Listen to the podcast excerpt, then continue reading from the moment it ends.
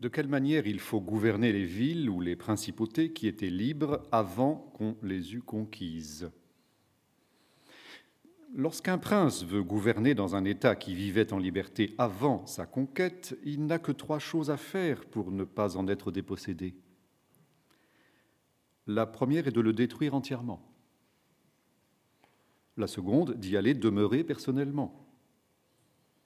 Et la dernière est de le laisser vivre sous ses lois en le rendant tributaire et en y établissant l'autorité d'un petit nombre de gens qui vous le conservent, car ces gens-là, ne pouvant subsister que par votre appui, emploieront tout pour maintenir un prince qui les soutient eux-mêmes. Certes, le meilleur moyen de conserver des États accoutumés à être libres, c'est de les faire gouverner par leurs propres citoyens.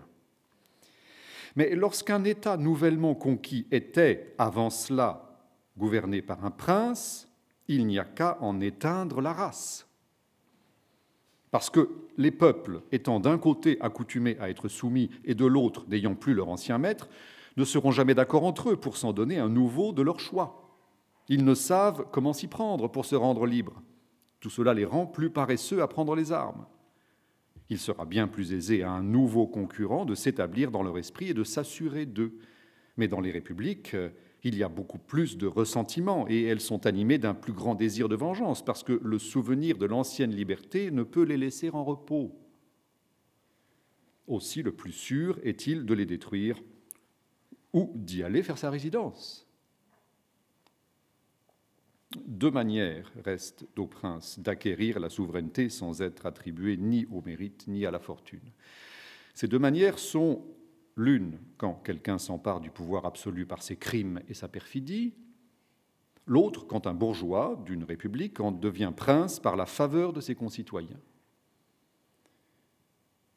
Voici donc la règle que doit observer l'usurpateur d'un État c'est de faire d'un coup d'un seul toutes les cruautés qu'il est obligé de faire.